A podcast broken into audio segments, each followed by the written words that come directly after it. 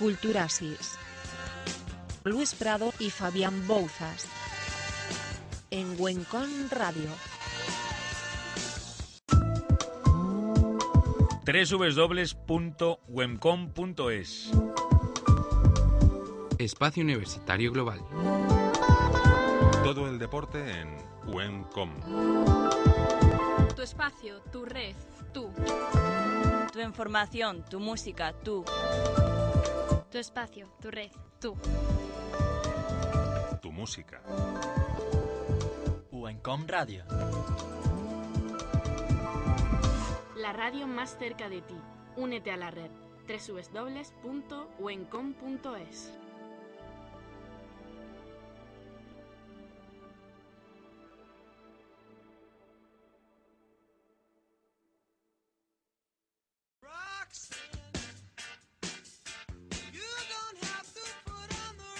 Teatro. Música, cine. Literatura. Espectáculos.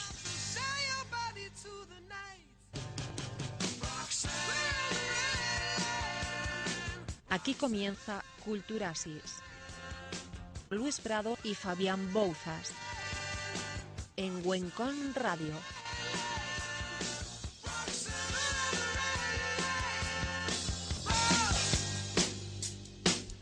Dos y dos minutos pasados de la tarde. Muy buenas tardes, señores. Reciban un cordial saludo de quien le habla Luis Prado en nombre de todo el equipo de Culturasis. Hoy, día 19 de abril, arrancamos tras varias semanas de ausencia a causa de las vacaciones con la cuarta emisión del programa. Queríamos que el reencuentro, tras tanto tiempo de retirada vacacional, fuese alegre y entrañable.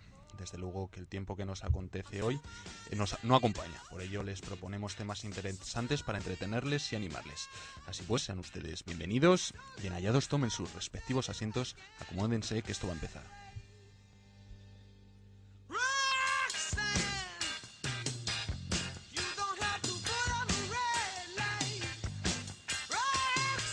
Hola Alberto, ¿qué tal? Buenas tardes.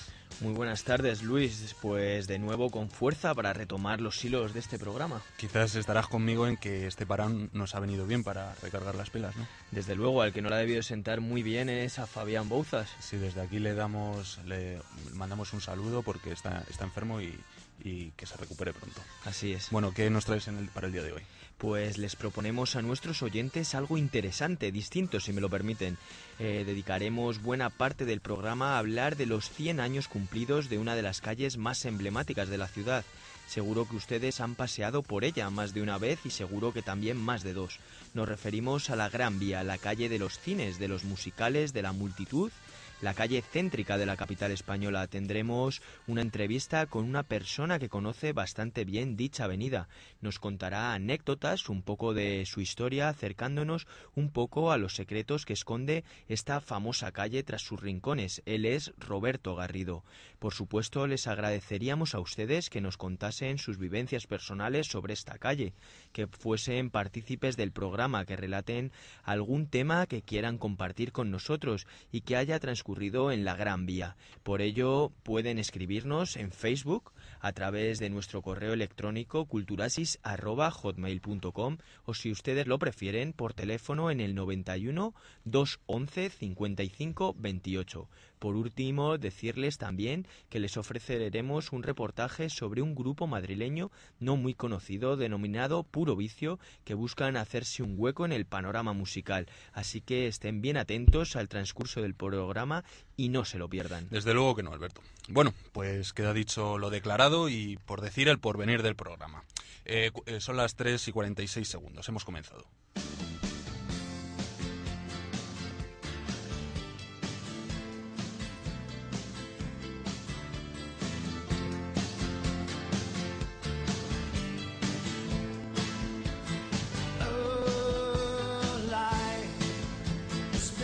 Y damos paso previamente a los temas expuestos a nuestros colaboradores de siempre. Buenas tardes, Lucía y David, ¿qué tal? Hola, muy buenas tardes, Luis. Bueno, pues eh, vosotros diréis. Pues hoy hemos querido comenzar em, recordando una vez más a nuestro gran embajador Miguel Delibes. Y es que hemos podido saber que antes de morir la Casa Real le propuso la concesión de un título nobiliario que no se pudo llegar a concretar. Delibes quedó en responder a Su Majestad el Rey y así meditar esta proposición durante unos días. Lamentablemente nunca pudo dar una respuesta. La Casa Real quiso refrendar su cariño al escritor con la concesión de un título nobiliario póstumo. Propuso así un marquesado a la familia del escritor, pero estos reconocen que no se sienten capaces de representar en un asunto tan personal la voluntad de Delibes, siempre marcada por la humildad y la sencillez. La Casa Real ha llegado a decir que España pierde un gran noble, pero gana la nobleza de una familia.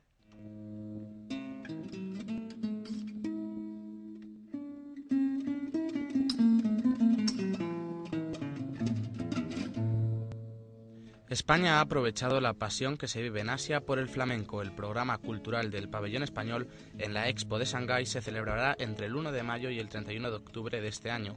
Carlos Saura inaugurará el Día de España con su película Flamenco Flamenco, mientras que la oferta musical para los más jóvenes llegará de la mano de Fito y Fitipaldis.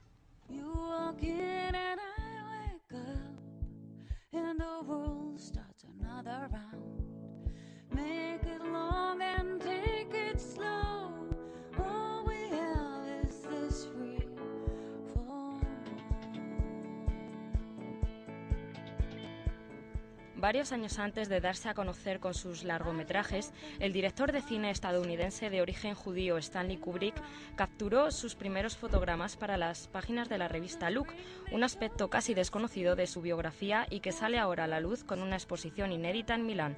La muestra descubre al público por primera vez y hasta el 4 de julio la pasión por la fotografía que uno de los directores de cine más famosos del siglo XX, con casi 200 instantáneas en las que un jovencísimo Kubrick retrató la vida cotidiana de la América de la posguerra fotos tomadas entre 1945 y 1950 procedentes del Museo de la Ciudad de Nueva York.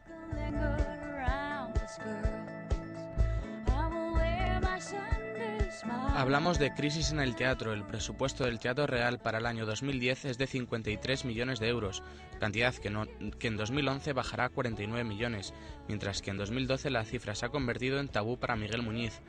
Dice, prefiero no decirlo porque, no, porque me entran escalofríos, confiesa el director general del Real. Esta reducción es consecuencia de los recortes de las administraciones públicas, Ministerio de Cultura y Comunidad de Madrid, lo que ha empujado a la institución lírica a subir el precio de las entradas un 5% en la próxima temporada.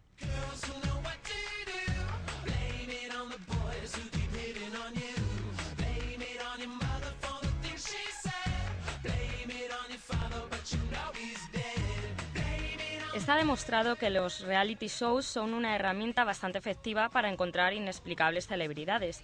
El canal Bravo de la televisión por cable de Estados Unidos se propone a partir del 9 de junio descubrir ni más ni menos que a la próxima gran estrella del arte moderno con la ayuda de Sarah Jessica Parker.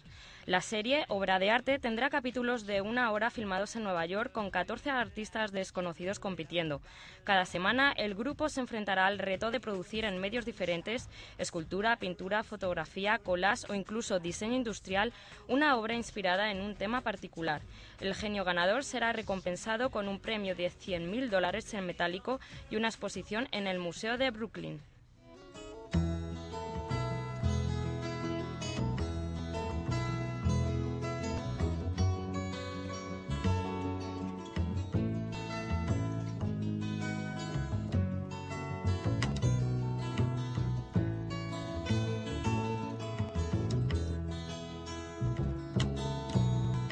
Donde se cruzan los caminos, donde el mar no se puede concebir, donde regresa siempre el fugitivo, pongamos que hablo de Madrid. Pongamos que hablo de Madrid, decía en una de sus canciones Joaquín Sabina. Vamos a referirnos a Madrid, pero más concretamente a la calle que lleva por nombre Gran, aludiendo a un adverbio o quizás a una adjetivación que la califique como grandiosa vía. Que me dejo la vida en sus rincones. Centro neurálgico de la ciudad, lugar de visita obligada para todos los turistas que visitan la ciudad de Madrid. Se ha convertido en un símbolo de la capital, un símbolo que esconde historias, anécdotas y curiosidades. Hablamos de la centenaria Gran Vía. El mar dentro de un vaso de ginebra, pongamos que hablo de Madrid. Diseñada hace 110 años por José López Sayaveri y Francisco Octavio Palacios, la construcción de la calle fue muy polémica y costosa ya que suponía la mayor intervención urbanística del Madrid de la época, con un presupuesto cifrado en 29 millones de pesetas.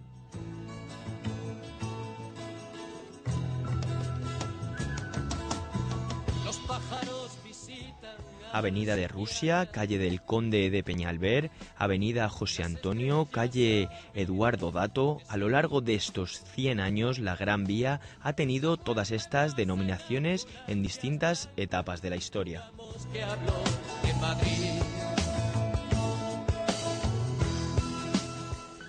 Cines y teatros, bares y terrazas, comercios y escaparates, Capitol, Callao, Metrópolis, Grupo Prisa, todos estos nombres están asociados a la Gran Vía y la Gran Vía está asociado a todos ellos. Y es que los edificios y lugares emblemáticos abundan en una avenida que actualmente está inundada de movimiento durante las 24 horas del día.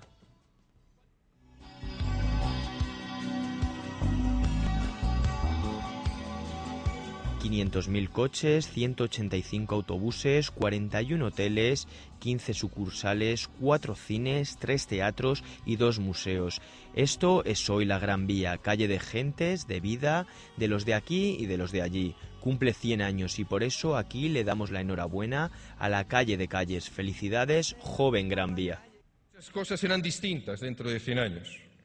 Madrileños y españoles habrán protagonizado un progreso cuya forma exacta, por ahora, solo podemos entrever. Nuevas expresiones de la creatividad de Madrid y del mundo habitarán la Gran Vía.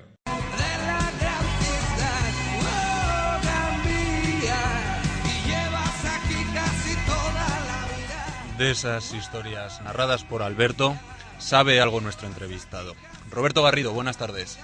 Hola, buenas tardes. Bueno, pues en primer lugar, eh, usted es médico y naturista y tiene la consulta en la calle del Pez, que queda relativamente cerca de esta emblemática calle. Por lo tanto, imagino que transitará normalmente la calle, si no me equivoco. Sí, sí, es un paso, caminar eh, muy frecuente para mí, sí. Muy buenas tardes, Roberto. Yo soy Alberto. Hola, Y buenas tardes, Alberto. buenas. Eh, ¿Es muy distinto la Gran Vía de ahora a la Gran Vía de los años 70 y 80?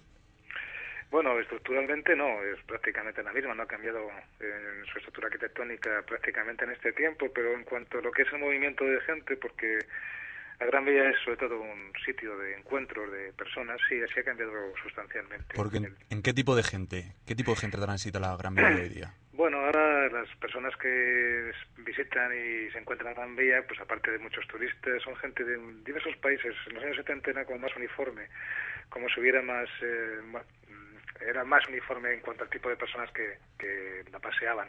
Ahora es mucho más diversa.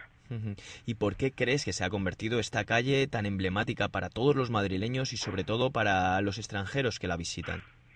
Tiene un encanto, un encanto especial, es eh, difícil de describir, pero uno cuando llega a la Gran Vía no tiene prácticamente nada, no parece que haya nada, pero se enamora de ella. Ves el- eh, la- si ves la Gran Vía desde la Plaza de España, ves incluso por la noche, tiene un encanto especial y no sé por qué, hay calles en Madrid quizás más hermosas o más grandes, pero tiene un encanto especial la Gran Vía. En un futuro, o esto se dice que está previsto que se soterre, al igual que ha pasado con la famosa ahora denominada calle 30.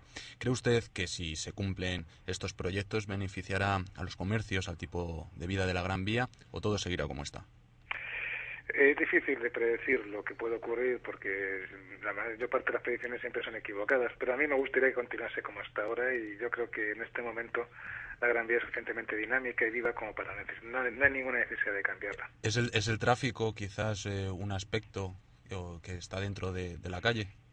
El tráfico forma parte de ella y bueno, limitar el tráfico como se puede hacer en otras eh, vías urbanas importantes podría ser mm, útil para que los paseantes lo pudieran disfrutar más la calle, pero, pero bueno, hay diferentes tipos de soluciones eh, distintas al, al soterramiento. Yo creo que es una equivocación.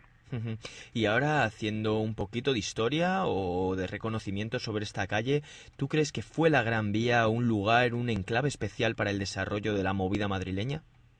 Bueno, eh, yo creo que no. La movida madrileña no fue, no se localizó en la Gran Vía, se localizó más en zonas, pues, barrios como Manasaña o Chueca, en fin, barrios de, diferentes a la Gran Vía. La Gran Vía ha sido quizás una, una zona de comercio y durante, durante mucho tiempo una zona de comercio para personas, eh, pues lo que puede ser ahora la zona de Serrano, y, pero no ha sido un sitio de, de movida medeña bajo mi punto de vista. ¿Ha sido perjudicial el cierre de los cines? Que hoy por hoy solo cuatro de los más de doce cines existentes de entonces pues yo creo que el cine, cualquier tipo de cine es perjudicial y la Gran Vía era muy emblemática pues por esos cartelones que anunciaban las películas y que eran, bueno, eran, eran tan hermosos y eran tan, tan pictóricos y tan artísticos que llamaban la atención. A mí me parece que ese, ese ha sido un retroceso para la Gran Vía, se ha vuelto más comercial eh, y antes era más cultural, principalmente por los cines. ¿Y cuál crees que es ese futuro que le espera a esta gran calle?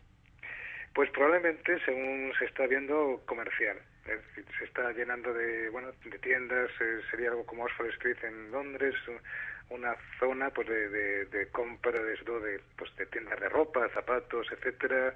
Y yo que perdería parte de ese encanto, pues porque eh, perdía el encanto de, una, una, un área cultural, pues eh, con cines, con teatros, con, otro tipo de manifestaciones que no solamente fueran las comerciales. Eh, dos preguntas ya para finalizar. Una, eh, ¿cree que, ha ido a peor el prestigio de la Gran Vía, que ha habido un declive? Y otra, ¿qué sentimientos despierta en su persona la calle?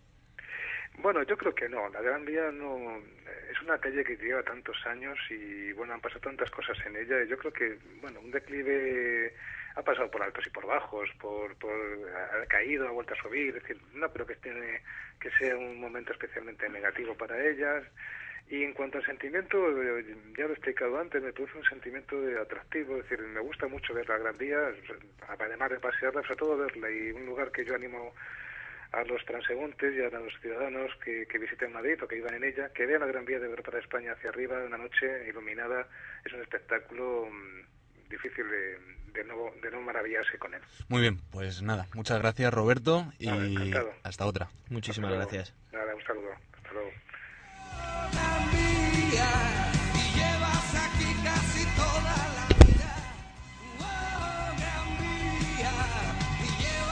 Bueno, pues estamos ya con David Pérez, que nos va a recoger las opiniones de los oyentes. David, ¿qué nos traes?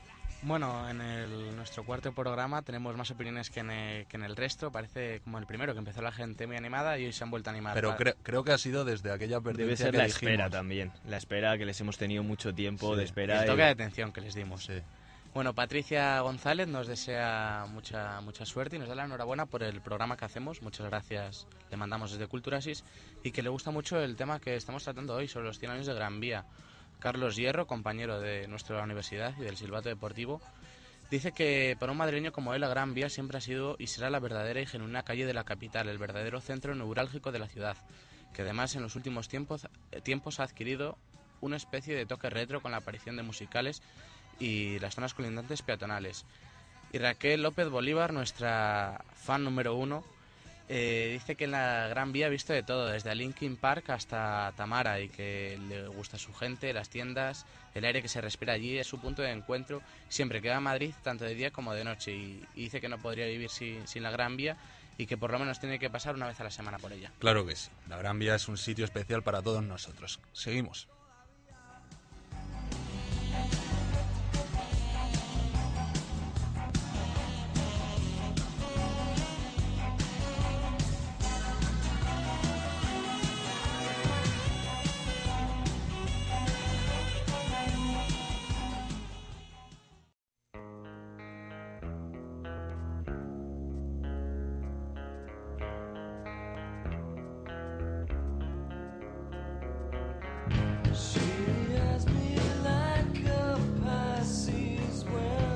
Cambiamos de rumbo completamente. Nos acercamos a un barrio conocido madrileño para hablar con unos músicos caracterizados por tener mucha ambición y mucha fuerza. Queremos que ustedes les conozcan, que sean reconocidos por la buena música que fabrican.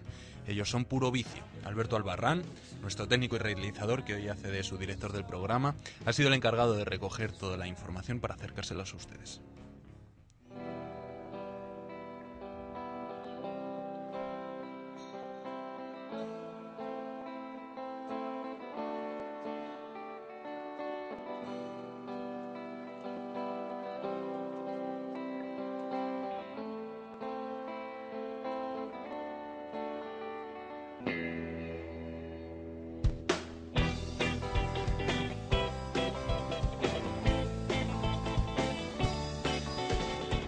Esta música que escuchan perfectamente la podrían estar escuchando en los 40 principales, pero llegar a grabar un disco y poder comercializarlo necesita algo más que buena música.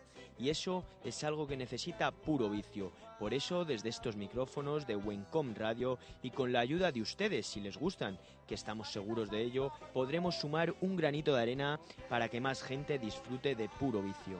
Este grupo, afincado en Madrid, está compuesto por cinco componentes. David, el vocalista y guitarrista, Óscar, guitarrista, Víctor, el bajista, Tony con el saxo y en la batería, Óscar. Llevan cerca de dos años y medio tocando y su música suena en algunos de los mejores garitos de Madrid, como Lemon o Cats, pero también han tocado en Alcobendas, en Cobeña, en el Nonos o Navaluenga, entre otros muchos sitios. Y para conocer algo más de Puro Vicio, además de poderles visitar en www.myspace barra Madrid, ya tenemos al otro lado del teléfono a su vocalista, David Muñiz. Muy buenas tardes, David. Buenas tardes, ¿qué tal? Lo primero de todo es felicitarte por la buena música que lleváis por todos los locales de Madrid, e incluso fuera de la capital, y sobre todo por seguir luchando por la música. Pues muchas gracias. El rock and roll es lo que tiene, que nunca muere, macho. ¿Y cómo surgió la idea de formar el grupo y cómo os conocisteis? Cuéntanos un poquito. Pues mira, yo llegué de Tenerife, que estuve una temporada viviendo y trabajando allí, Mm. y yo era muy, bueno, sobre todo mi, mi hermano mayor, era muy amigo de, de Oscar, el Moti, el batería. Y yo no sabía que el batería tocaba la batería, el Moti, pero yo le conocía de hace años y cuando llegué de Tenerife, pues, oye, pues vente al local un día a tomar algo y tal. Y no sabía ni que era un local ni nada. Y cuando le veo yo con la batería, que, joder, pues yo le comenté que yo estaba dando clases de guitarra y tal y, y que podíamos montar algo. Tenía algunos temas ya para, tocar y, y así, así surgió. Y luego empezamos ya a meternos en internet, a buscar otros guitarristas, pues a comprar más equipo y tal. Así, Y empezamos a- así a juntarnos. Y desde lo más bajo surgió ya un- una música que suena muy bien, como estáis oyendo. Y bueno, vuestra música tiene así un estilo a Fito y Fitipaldis, ¿no? ¿Quién más ha influido en Puro Vicio? General. Eh, Fito es una gran influencia nuestra, más que nada por, por esas letras que tiene o por, por el saxo también. Pero nos gusta mucho lo que es el rock and roll antiguo, el ochentero. El, Hmm. Queremos sacar, llegar a sacar ese sonido ochentero de, Sí, de más, más potente. platero a lo mejor, ¿no? Eso es, y más platero, más, más eh, letras más urbanas, ¿sabes? El canto loco también nos parece que tienen bastante enganche. Tenemos bastante ahí en la fuga. ¿Y erais conscientes del gran reto que suponía hacerse un hueco en la música? Eh, pues eh, hoy por hoy no somos conscientes, porque lo hacemos como algo, Como hobby. como un hobby, como un disfrute nuestro. Si aquí adelante va la cosa para adelante y, y nos dan tiempo a darnos cuenta, pues a lo mejor Ujú. a lo mejor ahí tenemos que hacer otra entrevista para hablarlo. Sí, ¿no? Pero ahora mismo no. No, no tenéis pensado esas... Y bueno, para tocar en los bares y poder estar oyendo y que se os escuche mucho, eh, ¿qué ayudas y obstáculos estáis encontrando? Hombre, pues hay muchas salas que, que te las ofrecen, pero claro, alquilándolas. Ujú. Hay algunas que recuperas eh, lo que tú has perdido en el alquiler y otras pues pues a lo mejor te piden un currículum donde has tocado, donde pues gente con algo de nivel. Claro, Pero te Por piden... regla general no, no suelen no suelen ponerte ninguna pega y lo único que eso que lleve gente y que porque siempre la una sala es un negocio, está claro. Y podemos decir que este vicio vuestro de la música, que todavía no lo estáis tomando, a lo mejor con un- una medida más fuerte de ganar dinero, pero ¿esto ahora supone un desembolso fuerte para el grupo? No, porque lo recuperamos.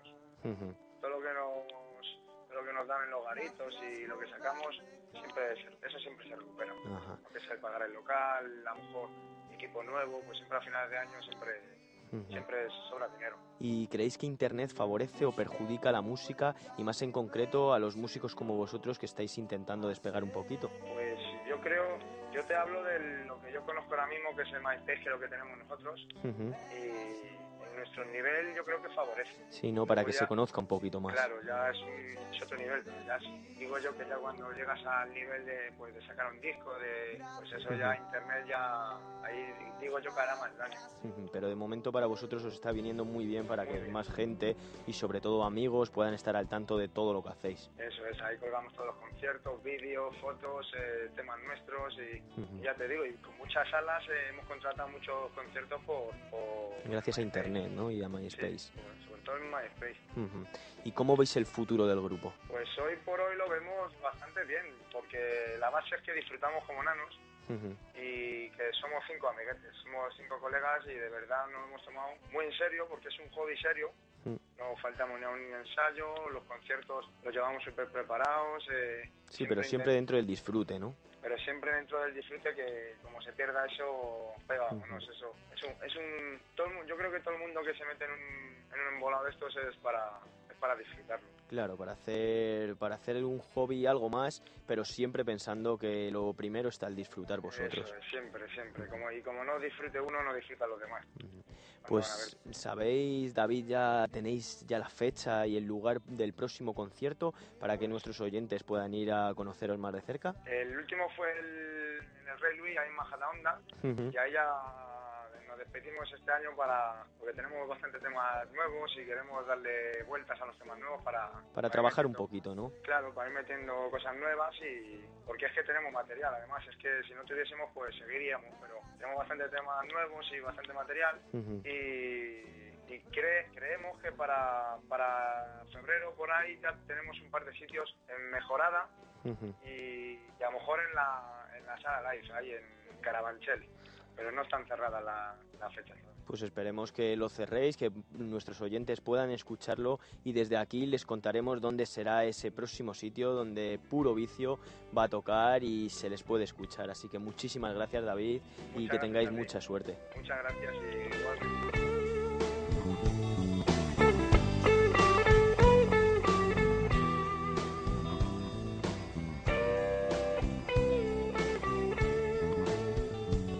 Pues con este reportaje, acercándonos a los músicos que se abren camino en el mundo de mediático, concluimos.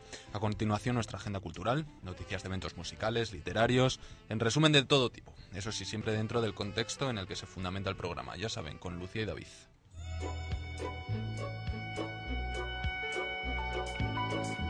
Ya se ha estrenado en España la nueva película de Alicia en el País de las Maravillas. A los 19 años, Alicia regresa al País de las Maravillas en este nuevo acercamiento al libro de Lewis Carroll, dirigido por Tim Burton. Johnny Depp vuelve a formar parte de un largometraje del director californiano, que se podrá ver en tres dimensiones en los mejores cines de nuestro país. Existe un lugar distinto a cualquier otro. Un país de maravillas, de misterios y de peligros. Dicen que para sobrevivir en él hay que estar tan loco como un sombrerero. Por suerte, yo lo estoy.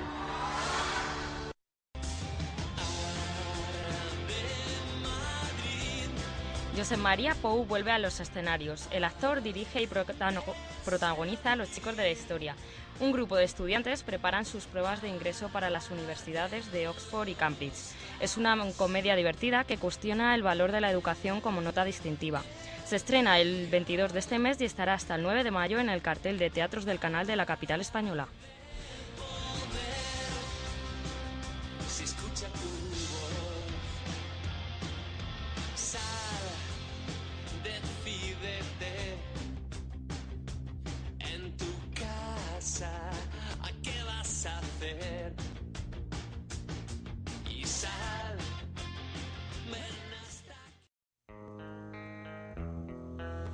Bueno, pues pro- programa concluido. Esperamos que haya sido de su agrado. Darle las gracias, como de costumbre, a Alberto Albarrán, que hoy hace de su director del programa, a Miguel Ángel Vázquez, que hoy es nuestro técnico, a David Pérez y Lucía Andaluz, colaboradores, y por supuesto a todos ustedes. Dentro de 15 días, más y mejor. A la misma hora, en el, en el mismo sitio. Les esperamos. Un saludo de un servidor, Luis Prado. En nombre de todo el equipo, sean felices. Adiós.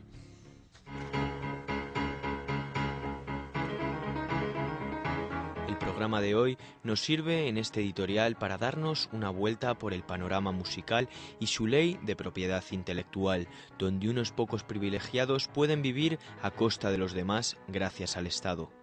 No queremos confundir a nadie y por ello aclaramos que cada individuo que sea dueño de una propiedad intelectual debe lucrarse de su propio trabajo, pero no resulta de recibo hacer pagar a los consumidores una multa preventiva a una entidad privada por si acaso se les ocurre emplear los llamados soportes idóneos para realizar copias privadas de música o películas protegidas con derechos de autor. También queremos enfocar este tema y por ello recordamos que los ingresos por concepto de canon han crecido en España como en ningún otro país, situándose en cuarto lugar en Europa y llevando a los soportes vírgenes de CD y DVD a costar el doble o más del precio que tendrían sin canon. Y antes de terminar, no dejamos pasar este editorial sin volver a felicitar a la joven Gran Vía.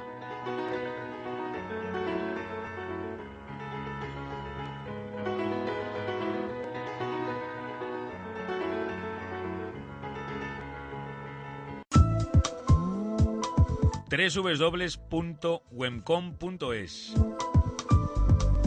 Espacio Universitario Global. Todo el deporte en UENCOM. Tu espacio, tu red, tú. Tu información, tu música, tú. Tu espacio, tu red, tú. Tu música. Uencom Radio. La radio más cerca de ti. Únete a la red. www.wencom.es